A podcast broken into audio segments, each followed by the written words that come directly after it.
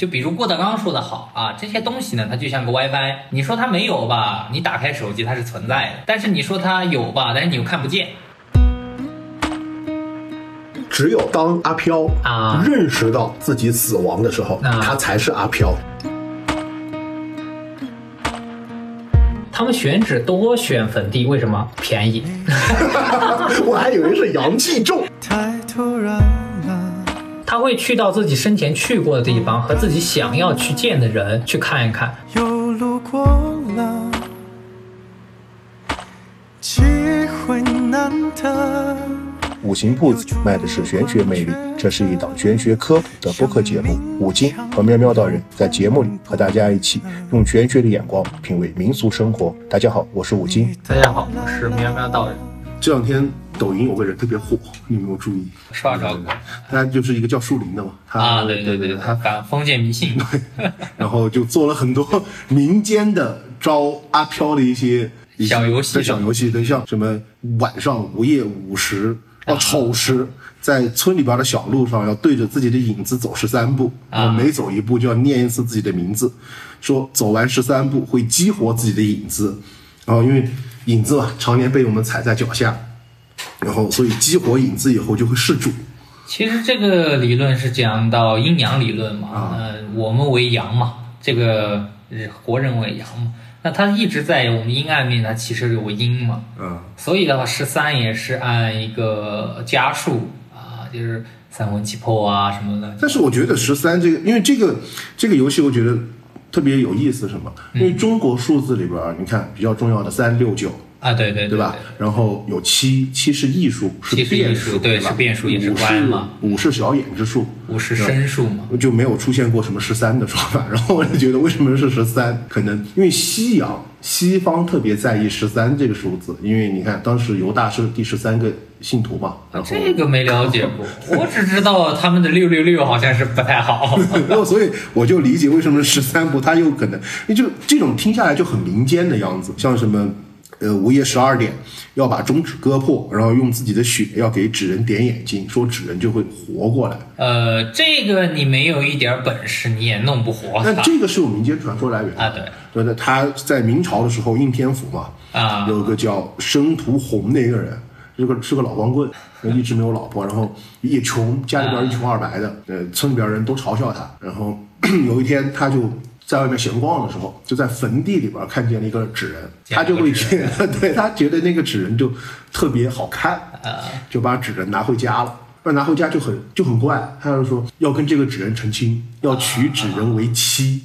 然后正常他是跟纸人生活在一起，然后每天吃饭的时候还要跟纸人拿一碗对盛一碗饭。对，然后时间长了以后，他就发现什么，就纸人有点怪，就看脸就不对。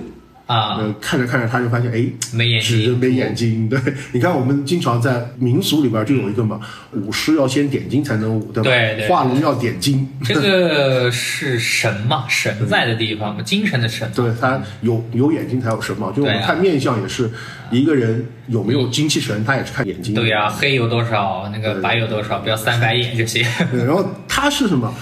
穷嘛，没有笔没有墨，啊他是把中指咬破了，就点在了那个纸人的眼睛上，啊，然后那个纸人晚上就活了，就变成一个很漂亮的那个美人，然后扑到他的怀里边，然后就说，因为他因为之前他捡了纸人来，啊。还做了一个简单的仪式啊。就是和这个纸人还拜了天地，对，还拜了天地。啊，所以那个纸人就说是他妻子，啊。然后就一番云雨以后，天就亮了。然后天亮了以后呢，就是纸人又变回纸人的样子，嗯，然后又每天晚上都是这样子，其实这个纸扎铺啊，或者是舞龙舞狮啊，或者画师们，大家都有个规矩的嘛。呃，点睛是最后，为什么？他点了，他有神。有神就附神啊，上对，对特别是二个像人的东西是不点睛的，怕什么？怕他有那个神招阴，啊，对，招阴。就像你前面说的这个申屠红，他捡来的其实可能里面就住着点儿不干净他的玩意儿坟地里边捡来的呀，啊，对呀、不干净的玩意儿。就可能会有一些不好的磁场在里边，然后就已经影响了他了嘛，对然后他又点睛，又帮他弄活了嘛，还没完，后面就就每天晚上纸人都会活过来，对就那段时间对于他可谓是夜夜笙歌，然后时间长了以后，他就越来越瘦，啊精神头越来越差。然后有一天走在走在路上，就见到了一个道士，然后那个道士看了他，就说：“你印堂有点发黑，有没有像这 不黑谁黑？我觉得有没有像我们现在去到一些呃什么宗教场所，走过去一个老头拉住你，你印堂发黑，有血光之灾，虽无化解之法，我帮你。哎他就是觉得那个那个道士骗骗他，知道吗？就没管。那道士就说他你。是说的是你有血光之，也不是血光之灾，说你印堂发黑，就是难了嘛？精气神在一直在走神，那个神气在往外散。对对，然后就说，呃，你要注意家里边是不是有什么不干净的东西。嗯，他就觉得道士在骗他，那个对想骗他钱。对，后面又过了很多天，呃，晚上那个纸人又变成一个，又变成他娘子了，啊漂亮的女人。对，漂亮的女人，他那个时候已经没有力气了，你知道，一个一个被掏空了的男人，有心无力的晚上。然后这个时候呢，那个女人就变得青面獠牙，嗯，你就已经就是说目的就是为了查命的。哎对对。啊，这个时候老道呢，道士就破门而入，就有点林正英电影的那个样子，破门而入就一下把这个纸人给制住了。呃，然后呢，但是呢，这个时候其实。呃，按书里边的说法，就是申屠洪呢已经精元耗费过多，已经要死了，这张对肯定回天乏力就对，所以说什么我看到的就是说为什么要在十二点把中指割破，用自己的血给纸人画眼睛，实际上它就来源于这个故事，呃，血其实点的经我们还有一个说法，就是有些男的为什么不好了嘛？嗯。他感觉没精神，但是会做一些嗯美妙的春天的梦啊。其实也是有些女鬼来了之后，为了踩男人的就是元精你阿，飘，你阿飘，哎，女阿飘，那种女性的东西了嘛，她来采元精，然后就会做一些春梦。做了春梦之后，只要你哎给她在梦里面做那种事情，然后她就会帮这个东西给采走。这个就是其实也就是我们经常就。搞玄学的人说的，就是，外面的一些稀奇古怪的东西不要随便捡回家，哎，对对对对，路边的玩意儿不要捡，捡回来不一定是好东西，对，不一定是好的，对，它不一定值钱，但是可能要命。有可能要命。对，还有像我经常说的说，呃，不太建议家里边放一些有眼睛的人形玩偶，其实也是一样的，这个东西普遍。呃，我们也支持。呃，玩偶还好，动物玩偶还好，嗯，特别越像人的，其实按心理学说，人会有忌惮，到达一定的度了之后，特别达到百分之八十到九十的一个相似度，人会害怕，对，人会害怕。你你想，你大一点的，啊那比如说一米六、一米五的这样子，跟人差不多高，你晚上。晚上起来上个卫生间，你还得一个人坐，这个不管招不招也得吓一跳，对吧？这就是风水学上说的床头不能有镜子的原因吧。披头散发起来一定要突然吓到自己。一天心情都不好。然后还有什么？呃，玩的游戏里边还有在十字路口摆一碗米饭，啊插三根香，然后等到香烧完了以后呢，把香灰和着米饭一起吃下去，就会打开临界之门，然后进入到另一个世界。其实这个不是一个完整套路，它还有一个什么呃过程的嘛？不要讲，被人学着去。我们就讲，对对对对我，我能理解的是什么？他没做对所以没开不对开。呃其实这个第一选地，第二过程，不是说三根香就能弄的，它有个过程。过程之后是的，因为什么共以前说了嘛，歃血为盟嗯，你跟他吃了一碗饭，是不是你就成他兄弟了？然后那他的路是不是你也可以走了？这个问题就是，实际上要是能那么容易就下去，哎，那就不用走阴这个东西了。对对对，这简单的说，那出马仙也不用那么难了。出马也就没有那么难，对吧？然后我再理解为什么打开灵异之门，就是香灰和米饭吃得拉肚子，你拉多了也就迷糊。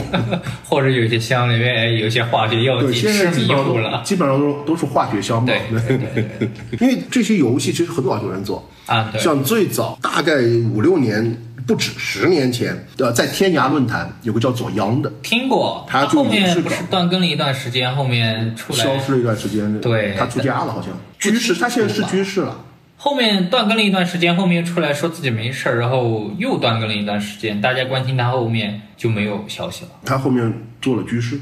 可能是像还有什么抖音很早之前，就前一两年，抖音还有什么叫殷九华啊和兔小妹的玩的，呃，有一个游戏就特别有意思，叫血腥玛丽。血腥玛丽它是相当于晚上对着一个镜子，啊把灯全部关掉，在镜子面前放一根蜡烛，然后对着镜子，呃，一直叫玛丽的名字，叫三遍还是叫九遍，然后镜子里边就会出现玛丽的样子，就是那个奥地利的那个女公爵。据我所知的，好像不是。第一，这个血腥玛丽好像是个九号，嗯啊，对他们因为游戏名字取名了嘛，对。然后二个，呃，步骤还是不对啊，呃就是在你们看来肯定是不对的，是吧？啊，对，因为我知道完整的套路，不要玩哈，呃，步骤肯定不对。然后这个东西还要求是只能女的玩，只能女的玩。对，因为只有女的她才有共吸性嘛，她才出来。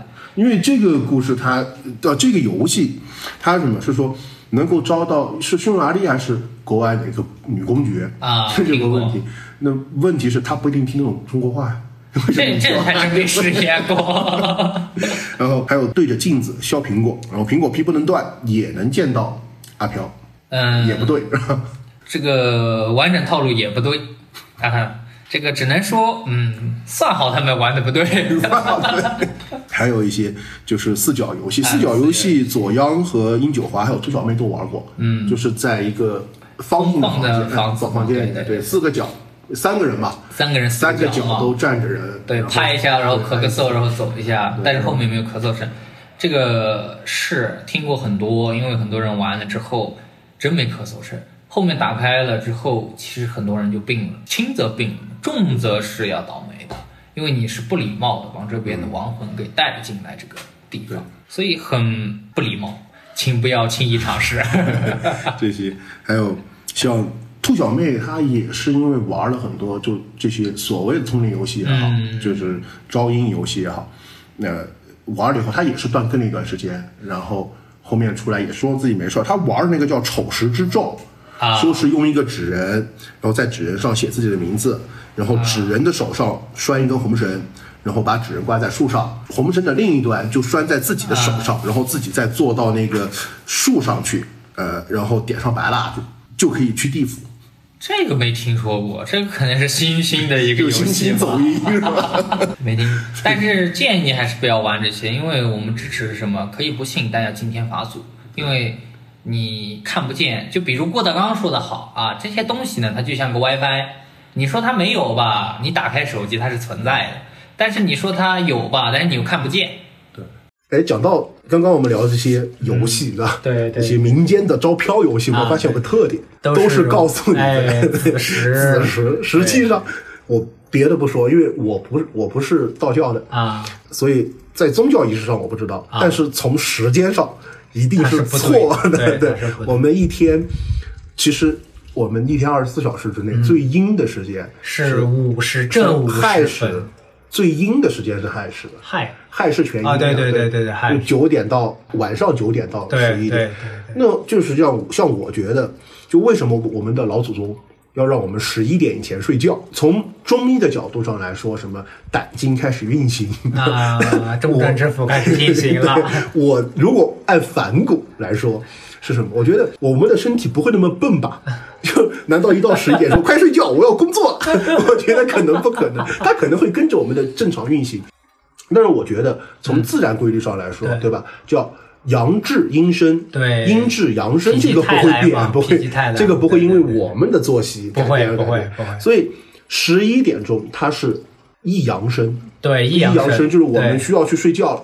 十一点以后进入到子时是一阳生了，就没有那么重的哪怕说。按道教理论来说，子时是第二天的开始，对而不是说要过十二点。很多人这个有错误。对，所以我们十一点以前睡觉呢，第一个是避免了什么寒气，因为我们睡觉以后，我们的身体机能就降到，最低了对，。然后还要盖被嘛，对，还要盖被子，避免寒气入体了，入体。然后你看睡过去以后呢，刚好什么？我们在睡眠状态下就接受了什么阳生，阳生，就对更好的把阳然后还气、有热气保肾经。，肾经它开始产了，产了之后到白天你吃东西胃化神，精神精神，这么才来的对，嘛。所以说实际上我们很多人都认为一天最阴的时候是子时，因为他说是最黑的，最黑的时候是亥时是最阴的时候对。但是 要招这些东西，应该是五十。对，天那么亮，为什么要招？实际上到了五十，它就是什么？它是阳至阴生，对它是一天阳气最最盛的转时候弱的时候，了嗯就是阴开始长了，长出来了这个时候他们一摇冒头了对对，你这个时候招可能就有。二个再说电影现在很误导人吧。对以我们所看所闻的话，这些飘它真不怕太阳，对啊，它只是像我们一样的不喜欢雨。我们人不喜欢下雨，比如下雨天，我们哎呀衣服会弄潮了，哎呀踩着好好难受。飘可能他也觉得，嗯，太阳挺大的，出去不舒服。实际上午时以后，它阴气起来以后，对于他们来说，就像我们喜欢阳气，他们喜欢阴气，对对对，对吧？他们阴气起来后，就我觉得这个反而就是什么，变成什么？呃，中午十二点以后，大家开始困了大家开始；困午夜十二点以后就是有精神了。对吧？睡你吗？后面起来起来嗨。那么一样的，在月份上也是一样，就是我们到了五月，大家觉得啊，最热的时候是特别想吃冷饮，嗯实际上也是错误的观，点，错误的。对，按中医的理论来说的话，到这个夏天的话，人是外热内寒。对，它寒气寒从足底，已经寒从七极十了嘛起了，对应该吃一点温热的食品对温补，然后压一压寒气。为什么很多人夏天吃了火锅之后感觉很舒服？就因为他那个火锅的热气把寒气压对给它起起来然。后很多人到了特别冬至以后，就太冷了，不行，我要喝热水，我要补一补我要吃枣，对 我要热补对对对，然后补完开始流鼻血，对上火。实际上，特别冬至以后，嗯应该吃冬至以后冷饮，压一压阳气，因为阴至阳生了嘛，其实阳阳气开始呃从足底起来了。那个时候大家也怕，其实说句难听点儿，吃点滋阴的啊或者是清热的，它不一定要吃冷饮，但是可以吃寒食可。以寒一下。对，一般来说，对于我，我都是到了呃端午前后，我就啊不再吃冰东西了，我就开始喝热茶了啊主要是温茶。然后到了冬至以后，呃，基本上就不太吃，偶尔也不是不太，嗯我到了冬至以后，我就会偶尔吃一点什么凉面，嗯，吃点粮食。可以，对对，这其实这种才是最正确的养生方法。其实五月我觉得是个蛮不好的月份，嗯因为它是两个东西刚好是交战，阴阳交战。因为你看五月是最热的，最热的阳至嘛，阳至最最对，它要转的时候啊。然后这个时候呢，实际上在中国呃传统的一些嗯认为养生的思路认为，呃五月太阳最毒，对。它都不叫太阳热，叫毒，毒对，毒物就会出来了。对所以对对。端午节我们要要呃饮去雄黄，对，去五毒，饮对对雄黄。对。对。那这个时候是最毒的，因为你的阳气实际上也会让你上火，要这个是上火这个对。对。然后完了后，端午以后开始什么？转阴，转阴，开阴气开始出来后，人的整个的免疫系统会低落，会马上就会下去，，会低落，其实这个时候我们就会面临两个问题，第一个，毒气共生，毒气攻身，对，有外界的，比如毒虫、虫、比如车虫鼠蚁，常见的蚊子啊，对对，过来咬我们，啊对 开始咬人了。但是呢，我们又面临什么？我们自身的阴气免疫力又开始又开始弱低下，所以所以端午前后是特别容易病的。对，所以才有佩戴端午香囊这个对对对。习俗嘛。特别是端午香囊，然后比如这个现在做这个端午香囊，它第一个有个人方，人方干什么呢？提高免疫力，对，刚好常应温，对对它应对了我们端午以后的，阴气生因为它用药物刺刺激你的阳气生发嘛对。然后也有一个神方，神方里面有是矿石，特别前阳说的雄黄、朱砂之类的也是加进去了，它会有一定的避蚊避虫。特别是虽然说现在人很多人证明说，哎呀，你死拿雄黄撒蛇毒不死，但是我们实际下来，因为我们常住于山上，实际下来的话，它不是让雄黄毒死它是避蛇驱，对他们很不喜欢这种气味，对。他们就撒在房前的话，只要它有气味的话，蜈蚣、蝎子、蛇虫、鼠蚁，它是不愿意进来的。对对对，所以的话，就可以佩戴这些，使身体的防护了嘛。因为人已经弱掉了，你只能使外界力量让它强一些起来。对对对，所以现在做了一些香囊。如果说有需要的话，可以联系呃公众号啊，对，可以联系我们的五行铺子店小二，对对，店小二，然后我们可以进行预备准备啊。对对对。实际上，我个人觉得，这些人他们反封建迷信的态度其实是值得肯定的啊对对我觉得不管从什么样的方法，确实现在很多一些涉及到封建迷信的一些做法是需要我们去反对和抵制的。对因为实际上现在也有很多，不管是什么，呃，说你有灾有难，必须要做个法化解的。其实现在是很多人借此来圈财了嘛，对对对对圈财这个问题，但是方法，我方法有点过激了因。为按照现在，其实实际上他们说要相信科学，就要他们在玩儿都在说要相信科学，相信科学。你要相信科学那转过来有一个现在被科学所证实的一个东西，就实际上如果按照这个世界宇宙存在的认知有百分之百的话，啊，我们人类实际上只认知了世界和宇宙的百分之三到百分之五，还有百分之九十七是我们不知道的东西。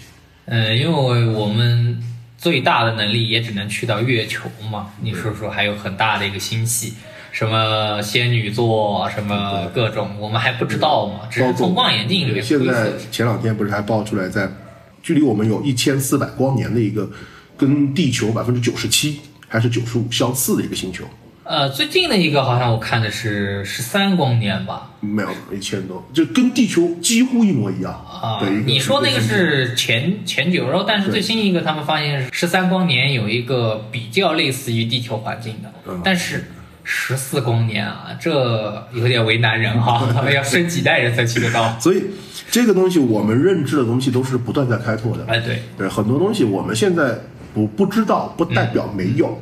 就像我们从在道教的角度是怎么看阿飘这个东西？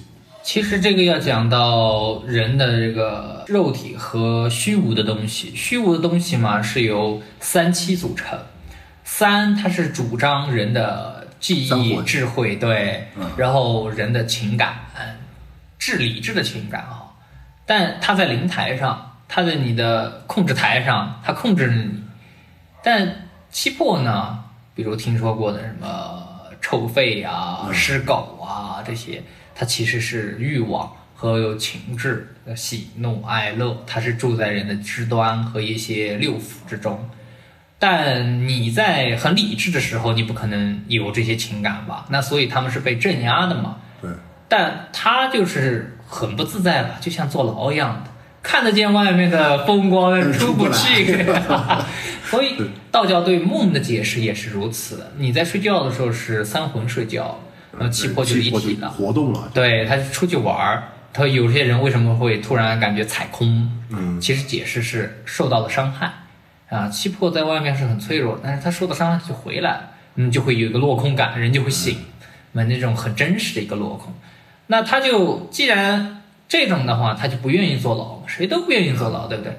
所以三魂他是希望你长生，但是七魄希望你死亡。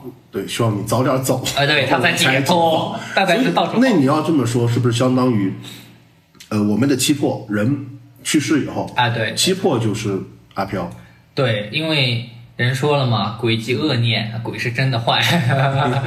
因为三魂他各自各自回去了，呃，有个天地人三才之理嘛。那么天归天，地归地，人在这个祭祀或者坟中受子孙后人的供奉，就是人魂。啊对，所以才知道说，哎，你来祭拜了，我是这个你爷爷那个孙子是谁，这种才认识。但是那就人家就问了，那头七回回来的是谁？头七回魂的那那是就是那个还是人魂？啊不，他就是气魄，气魄，对他就是气魄，因为气魄他气魄他就是受罪的嘛。嗯，我和有些师兄讨论过这个问题，他认为是人魂受罪。他说人魂主控了人的一些动作、一些行为，他沾染了污秽，他叫受罪。我说咋的？领导有连坐责任是怎么的？但是你要这样说，就有一个问题，啊，我在想，就是我们正常分，呃，先说三魂嘛，啊对。分天地人嗯天地人三魂，对吧？人去世以后呢，天魂是上天，啊，天魂归天，然后人魂入地，就是我们叫入土为安，它随着我们的肉体埋到对对那对在那儿。然后地魂地魂呢到地府，呃开始不，地魂它归地，所谓的地只是回到大自然里面去。我觉得是这样的，因为道家讲求天人合一嘛，我们是自然的一部分，自然也是我们，其实就是回归到自然之中，因为他是一个调职领导，这么就好理解。那投胎投的是什么？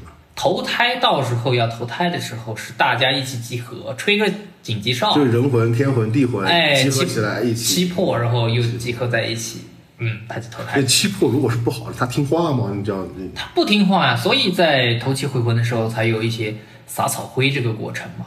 撒草灰之后就会见到一些什么，比如鸡脚印啊、猫脚印啊，或者是铁链印啊，其实都是他一个表现不太好的，特别是铁链印，其实他是被底下的公职人员给压回来的嘛，他也不愿意嘛。那照你这个说法，就有一个问题。呃，我觉得是因为我们人去世以后，嗯对吧？我们的魂魄对就进入地府了嘛，啊就是对对对对呃下面的公职人员啊就会把我们带走，啊，对吧？那就有个问题，呃，带走以后，实际上全部都是下去报道了。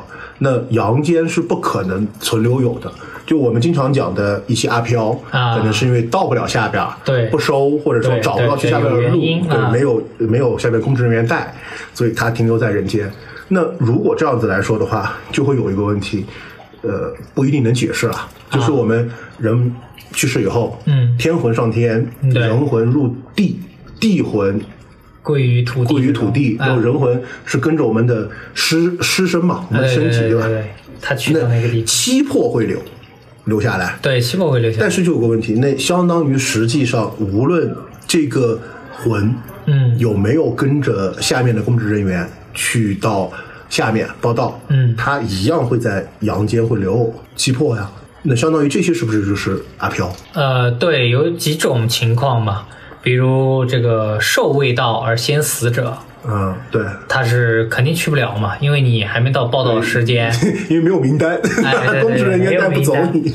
二个就是他有一些想法，比如有怨念的，哎，有怨念也行，或者他有一些没完成的心愿，比如想看着自己孩子长大呀，想看着自己孙子呀，这种他也会不去嘛，啊、他也是会出现的，或者就是说找不着路，因为不是所有的这个阿飘他都能看到黄泉路这个路，他只能说因公职人员去找，或者是其他的方式引导他走到那个路上。黄泉路很长的，对。也很荒诞，可能开在这儿，可以开在那儿，所以没有个准确的开门嘛。但是每个人都有七魄，七魄又不下去，啊他就留在阳间就变阿飘。实际上我，我理解的阿飘，嗯还是说就是下面的公职人员没有带走的那些。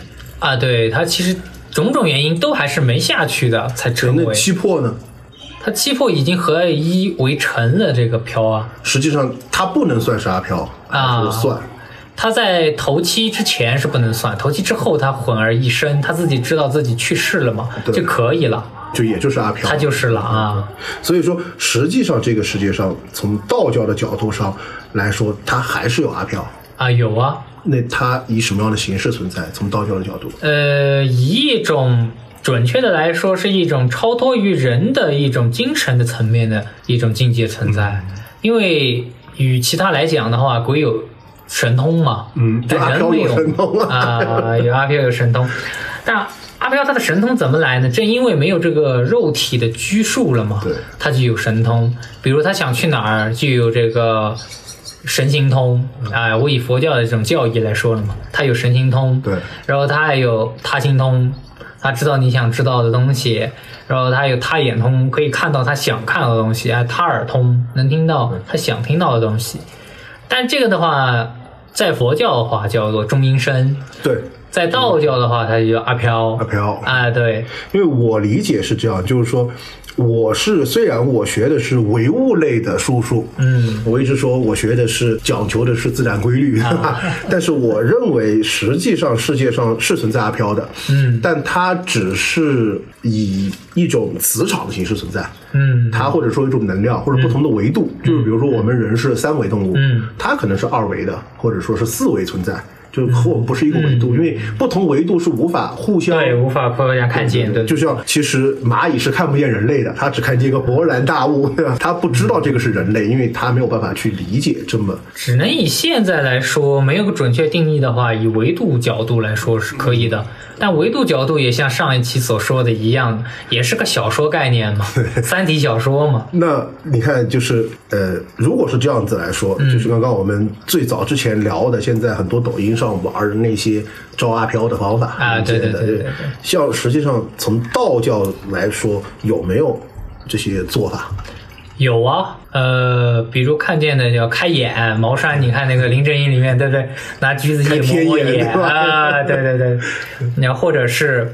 呃，参加过公冠的一些法科的，嗯会看见高公他会举着一个幡，啊其实那个就是招魂幡，啊，他就能帮阿飘给叫过来嘛，啊、啊，如果叫谁，他就能叫过来。对，他可以招到，是吧？可以招到，因为他本来就是一个无依无靠的地方了嘛。嗯、他所以他就要求有人送他去那个路上，送他就是下去。相当于呃没有下面的公职人员带着那一批对对对对，他就要求人引路嘛。所以按民俗来说，人走了之后才要点一盏长明灯，也是为了照来他来去的路嘛。但是如果像抖音上他们这些方法招阿飘的方法啊实际上你觉得能不能招到？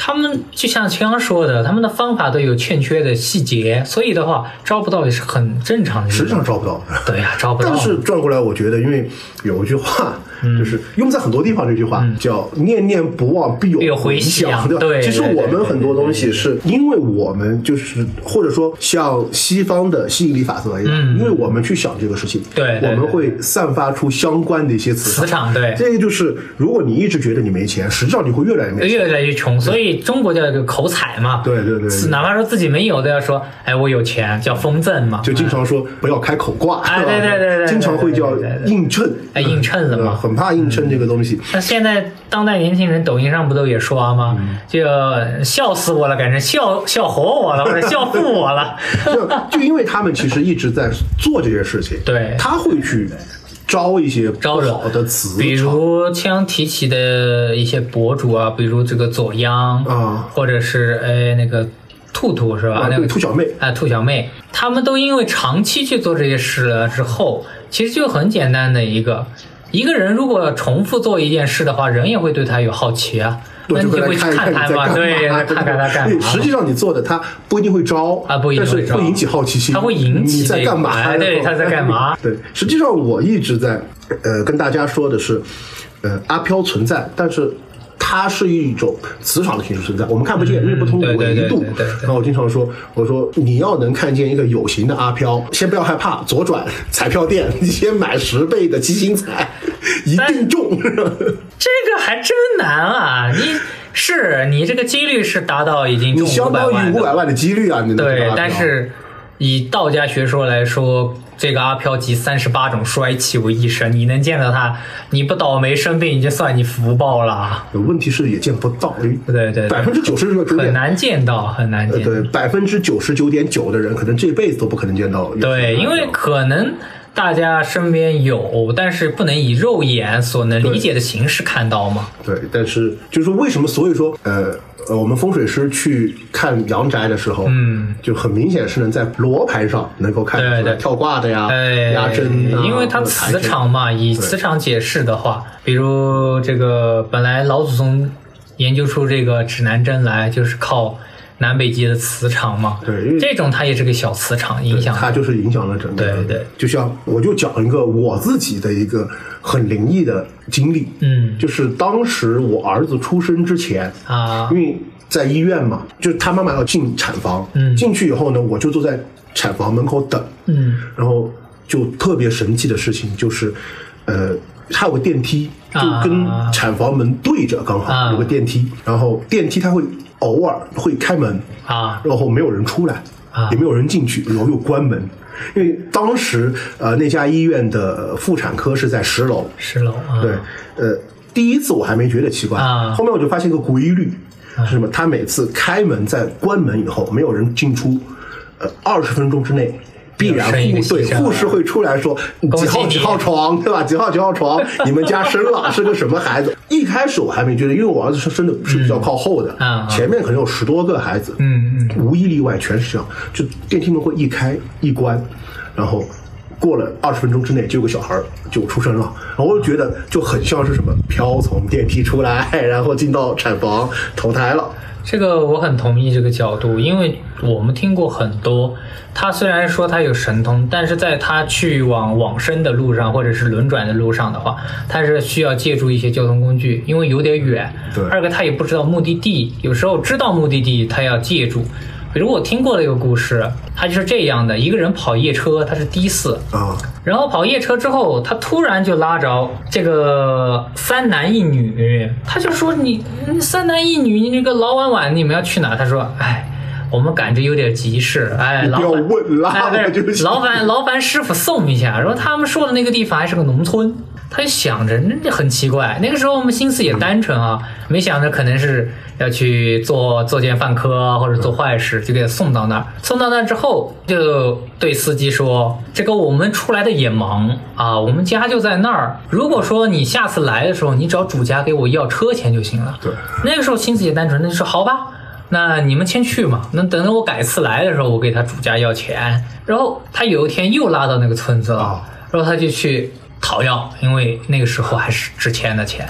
然后就敲门，敲门了之后就出来一个老妇人，他就问他你有什么事儿？他说你家有这个三个儿子一个女儿坐了车没还我钱。给钱，对，给钱。老太太就很奇怪，我家没有孩子呀，我和我只有和我老伴儿啊住在一起，这是老房子，没有没有什么三个儿子一个女儿。他说有，哪天哪月哪日晚上几点钟几点钟，我给他送到你家门口的。老太太就不知道，然后就去问老头子，怕是诈骗啊。老头子也出来就又叙述一遍啊，哪天哪月哪日几点钟。但是老头子说没有，但是有一件事儿啊，我家那那个猪出生了四胎啊，出生了四胎，刚好是那个时候出生的，还是三个公的一个母的。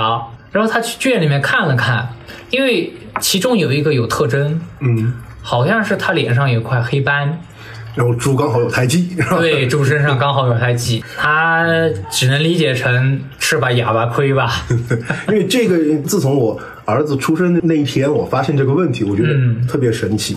但、因为我小时候其实想过投胎转世的事情。嗯我小时候特别喜欢，就为什么很多人觉得我有学玄学的天赋，就是我小时候想的东西就特呃别飞天，你知道吧吗？我小时候是觉得是，现在我是我们能够证实一个东西，嗯就生命物体的总数啊，是恒定的。是恒定的。总数是一样的，对对对对就是现在为什么那么多物种灭绝，灭绝跟人人口不啊，断的对对，有爆人提倡，对对，很提倡这个理论。那我当时小时候是假设我们的物种数量是一致的，恒定不变的情况下，那就证明我们是在循环，是啊，也就是这边有去世的，这边就有出生的，啊对对对。然后我就在想，有一种可能性，就是每个人，就不是每个人，每个生命体，嗯，体内都会有一股气。就类似于有点像我们看七龙珠啊，或者就是日本的漫画那种元 气元气，弹，就元气，就是人死了以后，元气就飘到天上去了，嗯，就一直在飘，一直在飘，然后看见哎。哪家要生孩子了，或者是哪个动物要要产崽了，对，咵就下去了就下去了，就进到那个体内就生出来了。是我当时认为的投胎转世是这样子，啊其实没有想到，因为那个时候还不接触很多宗教方面的东西，都没有想到什么地府这些东西不知道。啊但是我是觉得，就天上会有气。啊然后它是通过进入到体内，然后变成孩子出来，是这样。嗯都死掉以后，人死掉后，气又回到天上，是啊这样子一个循环。那如果从道教的角度来说，其实实际上我们道教文化当中的投胎转世是一个什么样的过程？投胎转世的一个过程是这样的：人去世了之后嘛，当时就要落气嘛。所谓落气，落气也就是这个，因为道教认为所有世界观一切东西都是气，它落了气之后，这个三魂七魄就分开了，因为都自由了嘛。对，自由了之后，那七魄他其实不知道自己死亡了。以传统文化来说的话，他会有收脚记这个东西，他会去到自己生前去过的地方和自己想要去见的人去看一看，但是他不明白，他是个混沌的，他不明白自己怎么了，他只觉得可能病人他就觉得啊，我好轻松，我突然的轻松我。我听过一句话，网上就只有当阿飘啊。认识到自己死亡的时候，啊。他才是阿飘。对对对对对，因为那个时候叫生魂，啊。生魂只是一个形容，但是在头七那一天为什么要回门？他回门，第一，他的气已经稳定了，他的七魄已经凝在一起了嘛，嗯然后他就回门，回门之后就干什么？看看自己挂念的亲人啊，看看自己的一些后辈们，看看自己生前喜爱的一些物品啊，然后就回门看看。然后回门之后其实就不知道了，因为回门以后第八天，实际上他他就去了，就下去了。下去报道去了。对对对对对，一般情况下他就会被带下去了。对，因为我知道在我们的一本书里边，就是类似于一本科普读物，嗯古代的科普读物《增广贤文》，《增广贤文》里边有句话，啊对嗯叫“生不认魂，死不认尸”。呃，当时这个我理解是这样，其实我们出生以后，我们作为有形的肉体，啊，实际上是不知道我们的灵魂是谁。对，或者说我们前世是什么，后世什么对对对都不知道，我们只能活在现在的肉体身上。然后不在了以后，去世了以后，实际上我们的魂或者说阿飘，嗯嗯，也不知道我们活过，或者说我们生活之，就是我们之前在生的时候的亲人啊，这些实际上是可能是不知道的。呃，以道家的理论来说的话，他头七之内是不知道的，因为他是混沌的。头七之后他是知道的，他知道我是谁，对他知道我是谁，这个人是我。哦然后呃，这些在世的亲人还是我的亲人，对知道，他是对我的妻子、我的儿子、我的孙子，这种他才知道。那如果这样子，其实也可以解释得通。就《增广贤文》这句句话也可以解释得通。我生的时候，我不知道我的魂，我不知道我前世、后世等等对对但是我死的七天内，我不知道我死。对，所以就不七天之存在内他认尸的问题对，七天之内他不知道，就像我刚刚说的，他只会第一念去做自己的想法。比如生病重病的人，他久躺于床上的话，他只会感觉好舒适啊，我轻松了，不难受了。对，我不难受了。所以很多人就想着，呃，去世是一个结束，其实去世才是一个就开开始，对，因为呃，西方的从亚里士多德开始、嗯啊，不是亚里士多德，从苏格拉底开始，实际上西方也是用了很多年在研究死亡。对对对中国其实也是很多问题。都一直在探究生死两个问题嘛。死亡可能不是一种结束，它可能是一种开始。新的开始。对对对，因为讲到刚刚讲到呃去世人七天回回家这个事儿、啊我是听过有几个比较灵异的故事的。就第一个是我的一个小时候的玩伴，嗯他十多年前了，他爸去世了，嗯然后当时就说。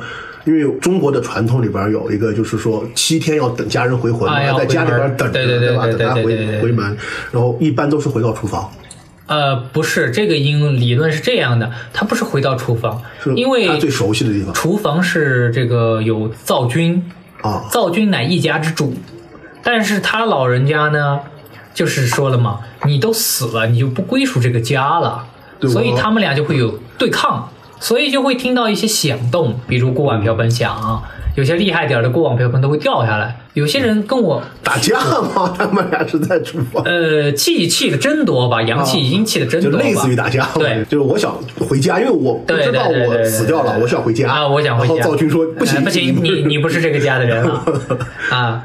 这种的话，他就会响动，嗯，就有两种，有的人就是睡着睡着，因为要避殃。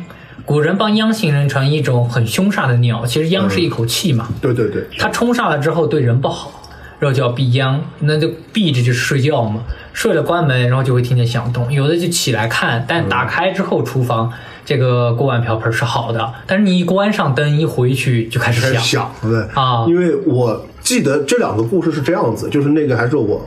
我的小时候那个一个伴儿嘛，嗯。我那个伴儿，然后他因为十多年前了，他我们都还小的时候，他爸因为已经算英年早逝了，嗯，去世了以后呢，我不知道他们家怎么想的，实际上就是说正常的民俗是回门的时候你要睡觉啊，要对对，要避煞。要，避煞，对吧？然后他们家是全家在等，你知道吗？在等回家，那会冲撞着你。对，然后还点了香，啊。就是大概是九点钟左右，嗯。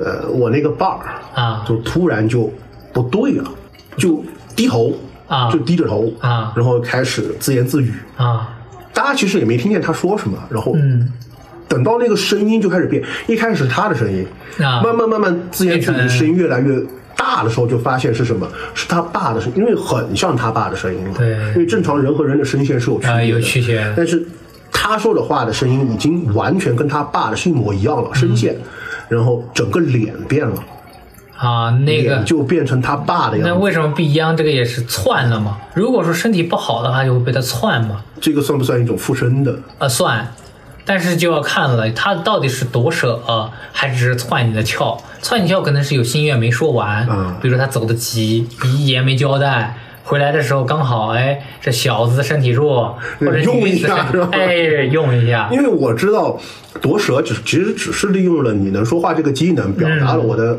就是表达了阿飘不是我，我没有其他想法，不是我，就是呃，阿飘利用了人能说话这个技能，表达了他的想法。啊，那其实打窍呢，其实就是在身人身上类似于形象角是钻孔，啊，对对对，他既人人为什么要说这个七窍玲珑心？啊，古人他不认为这个心这是供血的地方，它是心神之主的一个地方。对，啊，为什么古人形容这个傻子叫一窍不通？就说明那你这个心窍都不开的话，你神智出不来呀、所以这个串窍串窍，它就是帮从你的这个窍里面窜进去之后，然后去暂时夺得你的身体主导权。这个窍实际上是有的，有的因为我听到的打窍是，嗯他在你身上打孔，其实不是，只是借了孔只是借了口，窍是开着的。如果说一窍人只开六窍的话，这个人会痴痴颠颠的，因为心智不全嘛，对，就是插了一窍，差了一窍嘛，人家就说笨人就是哎，你这个缺缺了一窍，缺了一窍，因为这个第一个事儿就是他也后面变成，但是后面之后第二天他是病了，嗯，就病了很多天，他这而且个有串着阴气重，对，从眼睛一眼看过去，感觉就是叫虚病。啊。如果在中国传统上对对叫虚病，对就体虚造成的。对对对对。然后还有一个是我爷爷他们院子，嗯。就他们干休所里边的一个事情，也是老人不在了，啊。然后说七天要回门，要回门，对，然后那个老人是个女的嘛，是个老太太，然后。当时说的是回门会回老太太最爱去的地方，会然后啊。老太太她其实最爱做一件事，就是做饭，做饭啊，然后她的子女就不知道怎么想的，就拿点面粉，就撒在了厨房，没有洒的很明显，啊就洒在了厨房，然后他们就去睡觉了。啊，对，据他们说是晚上听见了响动洗碗的声音。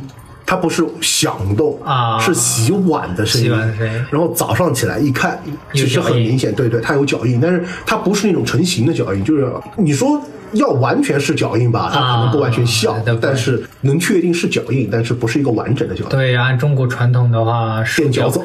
收脚鸡，对，一个是垫脚走，二收脚鸡的话有两样东西嘛，一个是面粉，面粉为羊的嘛，小麦做的嘛，对然后另外一个是草木灰，以前大家都有这个灶灶烧木嘛，嗯。那烧下来的土灰是最阳的，它就是草木灰，然后筛了之后。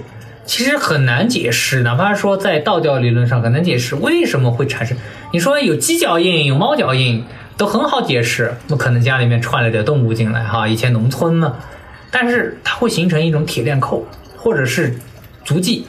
特别是如如果显得重的的话，你可以拿生者生前的鞋子来比，或者是你记得他当初穿走那双鞋子是很像的，鞋印对，很像的。那如果啊。你作为拥有官方蓝 buff 的人，有没有一些比较灵异的事情，有。或者说这个身份能不能去聊这个？啊、可以，可以，可以，因为正因为这个身份在着嘛，所以接触的比较多。特别是最害怕的是什么？我有个朋友跟我说的，嗯他那个时候还在小学，小学嘛住这种大杂院嘛，就一个楼上，反正都是家属，可能都是一个工厂的啊或者一个上班所的。然后他那天刚好就是有点不想上学，他就在家磨蹭，就要迟到了，他妈就开始催他吃早点。他那天吃了早点，吃了早点，然后就突然听见敲门，咚咚咚咚咚咚，他他就想着他有个好朋友可能来叫他上课去，就正常，对对对对，院子都会对对对，在那上课。然后他妈也认识，打开门之后就是隔壁家的嘛，都认识，就问他。哎，你怎么没去上学？我家这个么起晚掉，你看还是吃早点，肯定去了要被老师骂了。但那个人他不说话，他阴沉沉的。他妈就跟他说了一大堆，但是他阴沉沉。然后他妈就就问他，哎，那你怎么不说话？你要干啥？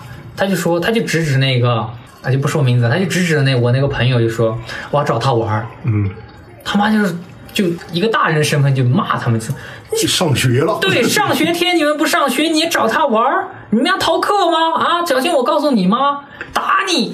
他就重复这句话，指指里面又是我要找他玩儿，呃，他妈就生气了，生气就嘣就把门给合上，然后就指着他就说。赶紧吃完早点上学，以后少跟他来往。你看这种不好学习的人。然后他从门缝里面看了嘛，因为那个时候是一种老木门，啊对对对那门缝里面还有一点缝，他就看那个人还站在那儿，但是他就他就觉得怪，因为为什么呢？第一，早就该上学了，他是睡过了；第二，今天语气不对，神情不对，因为喊朋友玩不是那种阴沉沉的那种，死气沉沉的感觉，对吧？对，然后他也就赖啊，就赖了一上午没去，他妈也拿他没办法，就说好，那下午去吧。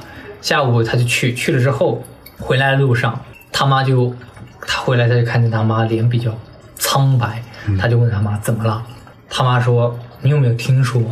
他说听说啥呀？今天我上学就是，他还说哎我就是没见着喊我玩的那个朋友，他啊，去哪儿了？就逃学了，是吧？对，他妈说你怕是忘不见他了。说他因为小孩子他也望不见他了。哦，那他请假啦，出去啦，还是他爹带他去哪儿玩了？他妈说他昨天就淹死了。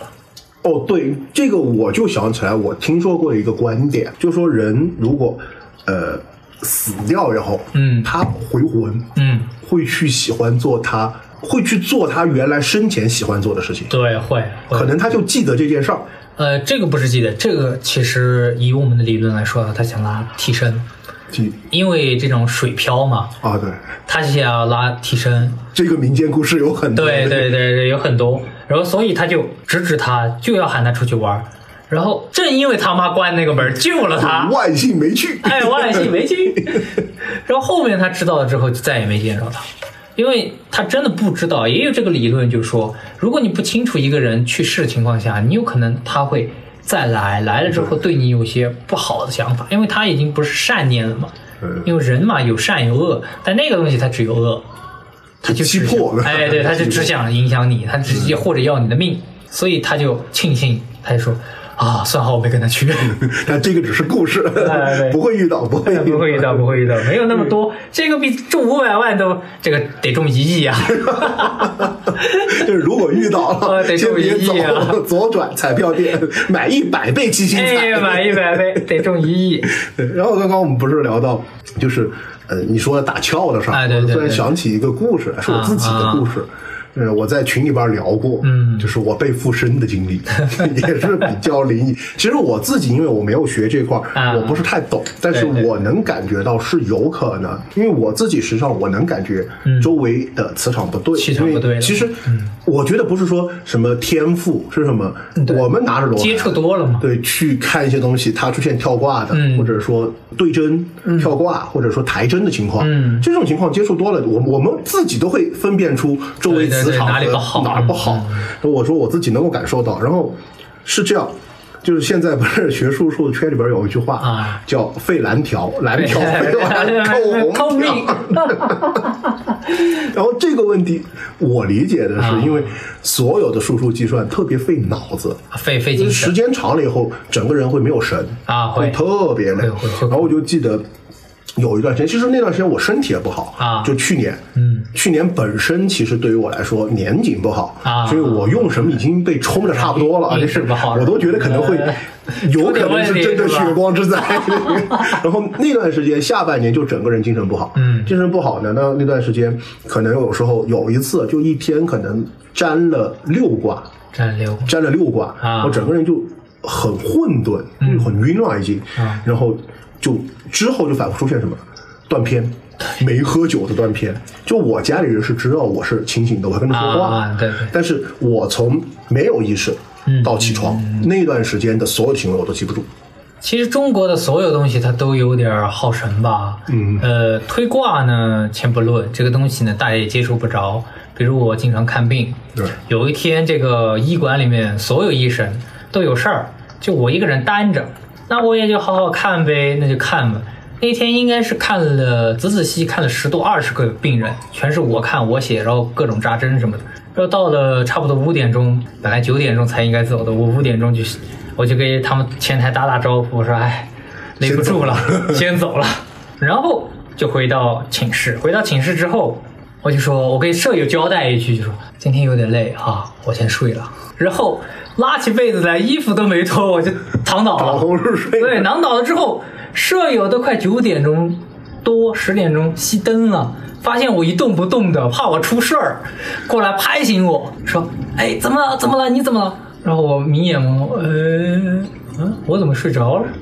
对，这段时间真的是，但是为什么会很有附身的感觉？是这样，其实，呃，有没有被飘附身，它是有明显征兆的。嗯，就比较有几个，第一个是胸口闷，就感觉被东西压住，会会会喘不过气来比如有些这个睡着睡着叫梦魇吧。对对，或者西医解释什么这个神经醒了，脑对，神经醒了，醒着，肉体真没睡着了，对。但是我治过很多，他们其实说的是什么，都很统一的有个幻境，就是会看见一些很可怕的东西。对，然后，但是西医又教他们说只能加速，嗯，比如有个人就跟我说过，有人教他深呼吸，好，本来是一步一步一步慢慢来的，一深呼吸跟那个。开了二倍速的恐怖片儿一样的，对，一下就来了，就在你面前。但是问题是你看不清，看不清他的脸，不可能看见，都是黑影啊。对对对实际上都是黑影。但是外形很很清楚吧？你只能加速、加速、加速，让这个东西过了。过了之后，好了，你就醒了吧？可能是。因为我最呃，继续讲这个，就是被漂附身的这个经历啊，嗯嗯，就两个感觉，就是也大家其实也可以去参考一下。嗯正常情况下，百分之九十九的人不可能出现这种情况。就第一个，他一定是一连串反应，胸闷。嗯其实他不一定睡着，醒着也会感觉胸闷、喘不上气。嗯，但也有可能是感冒，也有可能感冒，也有可能是新冠，肺部通上了是吧？然后完了以后，其实有一个最明显的感觉，就是很多人说他感觉被附身或者撞、冲撞这些东西了，我都会问一个肌肉抖不抖？啊，你说的这个的话，我们说了，对，有些新入门的他会有一些灵感特别强，对，啊，灵感特别强，他又不知道那个是什么预兆，我们叫透骨的寒。哦，会冷，对，会冷。对，他是那种发自骨里的毛骨悚然，体会过才知道，你言语不能形容的。就是遇着这种事情了，他磁场不对嘛，阴阳磁场相消极的时候，他就透骨的寒，你会那种一阵一阵的毛啊，哦，就是对这种感觉，就是感觉寒气是从背起，对对对，然后你从你自己是有意意识是什么？是不是加衣服能解决的问题？对对，你那种感觉是非常不舒服的，从里到外的一个发寒对。啊，所以的话，自己也可以看看嘛，到底有没有这个感觉。还有就是，特别是呃手和腿上的，最明显是什么？肌肉抽，一下一下那种抽。呃，肌肉跳动的话，我倒见得少，但是一般说透骨寒的话，一般就是很大的情况。就是几种，第一种就其实这种情况基本上要组合出现才可能，对对吧？对对对胸闷、喘不上气，然后透骨寒。那这个寒不是冷，它不是只是从外，哪怕说天气晒太阳外对对对对对对对很多人也会很好奇，嗯就是说，因为我跟他们说，啊，其实我们周围都会有，只是我们看不看不见对而且你看不见。你也不知道哪儿有，嗯因为我说你又不跟我一样，我又不是我有天赋，是因为我这种场景去的多多了了，对，能区分。他们说那哪儿有？我说你不知道就当没有，啊那就是真的没有。对对对对对对，就像人家说的，不相信的时候嘛，对你可以这种移一下，那种移一下，但遇着的时候一定要坚信唯物主义啊。这个是信则有，不信则无。对对对对对这个，然后你看，其实很多地方，那他们问最爱问的一个问题是我周边有没有？我说没有，有我也告诉你没有，又不知道。对对对 不要去摘让为什么要让你去？指导他们有负担的这个然后还有就大家最爱问的是哪些地方多，然后其实真正真飘多的地方是啊很多人都意识不到，但是很多人觉得，比如说医院，啊，对对吧？对火葬场、火葬场，对对公墓，对对对对实际上这些地方不多，啊，因为他们都该走的走了，该走的走了，对吧？啊。因为医院很明显，你不在了，他不是马上就对。是就被带走掉了呀，对对带走了。就被带走了。啊对。火葬场或者说公墓，因为那里都是已经赋予了生命结束的一个末端他了嘛。停灵好多天了，嗯，你人魂，嗯，天魂该走走了，地魂该下下了，对吧？人魂 该去哪儿去哪儿玩儿去哪儿，玩儿的期货该留哪儿留哪儿，对吧？你拉着只是个肉身，对。实际上。我认为比较多的地方，第一个是学校。实际上，为什么学校多，我到现在都没想明白因为这个东西呢，你不知道，因为很多学校在建校，第一选址，啊。因为他们选址多选坟地，为什么？便宜，我还以为是阳气重，便宜。但是呢，就会有历史问题，有些你能找着帮他迁走，但有些迁不走。就压上了。对他们没办法嘛，你不可能做大慈善家，对不对？都给他挖起来，找个新地方埋回去，那又不是你祖宗，你这么上心？那我就想到西安有个学校挖出来的古墓数量比宿舍楼的学生都多这个很因为我知道学校的这个东西是特别多，啊但是为什么多我一直没有想通。然后第二个多是寺庙多，寺庙和公馆门口对对对对对，这寺庙里面哪怕里面都多，为什么？寺庙，呃，因为他们说了嘛，他们的观念是众生平等，所以你也是生，他也是生，大家都来是众他来生，对一样，一样一样。但道观是门口多，门口多的，因为王灵官他老人家脾气大，他只能允许没有恶念的飘进去，有恶念的飘他就在门口。所以呢，夜晚期间请不要在道观门口游荡哦。，对这个是真的。就说呃，像你看。因为我知道的是为什么这两个地方多，因为第一有香火。啊对对这香火对不仅仅是神明要需要啊，对，飘也要要要，那是他们的粮食啊。啊，对，然后第二个公观也好，还是、嗯。呃寺庙也好，僧道它是需要什么念经的，对念经它是一种修行或者超度，对对对对。飘也需要听啊，也需要学习，因为他听到一句的话，可能他本来要等很多年才能去的，对可能他可能就加速了这个过程。对对对，然后所以说我也跟很多人建议，嗯，说家里边如果没有宗教信仰，第一不要供神佛，对。就有宗教信仰那个肯定你需要供是你啊的，信仰问题。那按仪轨供是对，除了说你平时在家里边的生活习惯可能会对神明不敬的前提下，还有一个，就是因为我们供神明啊。供神佛，对对对。必须要上香，啊。每天三炷香是必须的，吧？对对对。然后有的人还喜欢什么，在呃神龛面前啊。放一点佛经的音乐呀，或者啊道经的音乐，对对，会很招，对对会很招。我说你家不一定有，因为毕竟你供了神明，神明会保佑你们家进不来，对。但是。你家门口就不好不好说。了，出去跟一两只，二哥也有一个问题，因为你请到的你只是个形嘛，对神灵不灵那是一点光的问题。对那你能不能有那点光就很难嘛？如果没那光，说不定里面就住一个，你还天天上香给人家磕头呢。那有的人好歹你供个佛呢，啊不管你有对吧？有个嗯嗯有个像的有个像的对，对，我还见过有的人，就我也不建议，当然只啊是只是建议，这个不是说。会在家里边放佛经，什么都没有，就是只是为了放佛经。其实实际上我也不太建议，因为一样啊就这个就相当于我们人要上学啊，飘也要学习，对对，他要学习。如果你有经典的话，他也等着你念几句给他听听。这个就是实际上现在很多呃很多人他家里边很多摆置，嗯嗯，呃会比较去招这些东西，嗯嗯就比如说风铃。日本是挂风铃，我是知道。然后现在因为风铃好看也好听，风铃吹新人叮叮叮叮叮，好好很好听的声音。但是实际上在中家里边国挂风铃很招，对，因为中国说的是什么？只有在特殊场所啊才挂风铃，比如塔上啊、公观啊、寺庙啊，它挂风铃的第一警醒嘛，因为那声音来啊，叮叮当当的。二，铃铛本来就有一定的招摄作用，对，所以我呢很不建议小女生脚上戴一些铃铛，因为早些年有些兴起一个潮流，不知道为什么，就挂铃铛的。对，手上挂铃铛，脚上挂铃铛，你觉得就形容下那场景哈，你走夜路的时候，后面跟一堆，就听着那铃声跟着你走是吗？因为很多人问我为什么不能挂铃铛，为什么这个东西招，对吧？啊，因为我解释不了，因为我我没有很多很多的宗教知识。然后对对，但是其实有个东西是很好解释，为什么不要去挂铃铛？我们去看林正英的所有的片子，他摇铃是吧他对吧？他招用的对对对对是这么招的他用用的就是这个。对对对这个，然后还有什么？很多家里边特别现在，嗯特别喜欢干嘛？玩什么某某特的盲盒，啊人形的，啊还有一些对特别，因为这个也是这几十年流行的手办，手办啊，大半个人像，啊，对，塑料的大半个人像或者全身人像啊然后是，点着金的，都是一般来说。我们都不太建议家里边摆这个东西，因为也很重，因为它有形，啊，对，有形。特别点了金就有神。啊，因为为什么呢？因为这个阿飘吧，他也不是一直飘着，他要找个落脚地。对，为什么有些老人说这个树林了或者树大了不得砍？就因为里面可能住着一堆对，啊，他就依附在上面。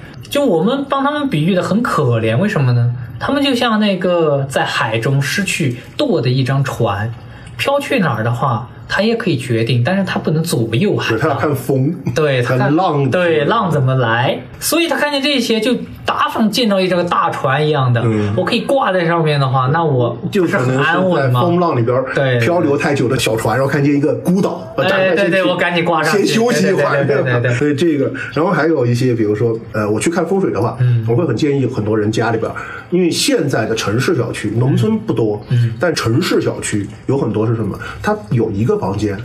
就它，比如做成衣帽间或啊者杂物间啊，是四周没窗，啊，然后基本上对对不见它的房子见光。对然后我一般来说都是建议，呃，这些房子里边家里边，嗯呃，尽量要保持四到六个小时的光照，就是说至少装一个长明灯。我建议的话是直接十瓦以内的一个长明灯，二十四小时。有二十四小时肯定最好。对对，二十四小时最好，因为也费不了几度电嘛。嗯啊，因为你说句难听点的，以风水角度来说，这个有个黑暗的房子在那儿的话，就感觉阴沉沉的，对人的心情啊，对人的身体啊也是不好的。也不好，而且其实不见光线的地方，它更聚湿，对它它湿气它会慢慢的生长起来啊。而且那个地方也更招阴。还有没有一些就你这边觉得比较招阴的一些东西，也可以建议大家听众朋友们尽量比较招阴的话，比如说呃木有五鬼啊，这些东西的饰品是不得带的，比如怀怀对对鱼这些木头了嘛。嗯，啊，很多地方是不得带。然后二个宅子里面种的树也是有讲究，老祖宗当年规定的哪方种哪树有规定。啊对对对对对他在宅里面就是有一个杨柳不得种嗯，啊，为什么？鬼拍手。千不是说什么的话，他吹的时候就嚓嚓嚓嚓嚓那个声音，声音加对对对对对对。还有就是杨槐，杨槐叫接顶，为什么？它长得很高，一吹的话，古时候又是瓦片，说不定哪它就把你顶给掀了。掀了对对对对，这些对，都有招实际上现在可能家里边养柳树、啊。杨树、槐树这些东西的不多，但是实际上很多人家里边特别喜欢养一个东西，小的藤蔓类植物，啊比如绿萝。绿萝，绿萝。啊、藤蔓类植物也是相当招阴。招阴的一个东西。实际上它不太好，它缠人，对对。缠人也缠阴。就在风水学上，外墙是不得不让这些藤蔓植物爬的太多的，对。不然的话，第一遮阳光嘛，对对对。第二，你整个已经是一个压势，它就就相当于被环被对捆住了，它被捆住的。就家里边一般来说，他们问养什么好，我都是说木本的大叶植物是最好的，对对。草本次之，然后藤蔓类的就不要养了。然后家里面的话，还有一个问题就是，如果说不常住人的话，进来一定要请一请；如果常住人的话，也要说按风水学上来说嘛，一间房子至少一个人，所以我们建议房子不要买大了，对。买大了对你也没好处。别人一看，哎，很空，呃 对，很空。对，这个房气，房气压着人这个房子它是需，要人气的。对，压着人气，人就容易生病嘛，他也就很招这些，嗯比如说你不住我住，反正很空。对对对对，挤一挤你也不觉啊得。对对对对。所以说，实际上今天我们聊的这期节目呢，更多聊的只是说从宗教也好，从其他民俗也好的啊一些方面去小故事，小故事不是真事儿。啊，听听就好。听听就好。对，实际上我们也很支持，呃，反对封建迷信。对反对封建迷信也是我们现在需要保持这个态度。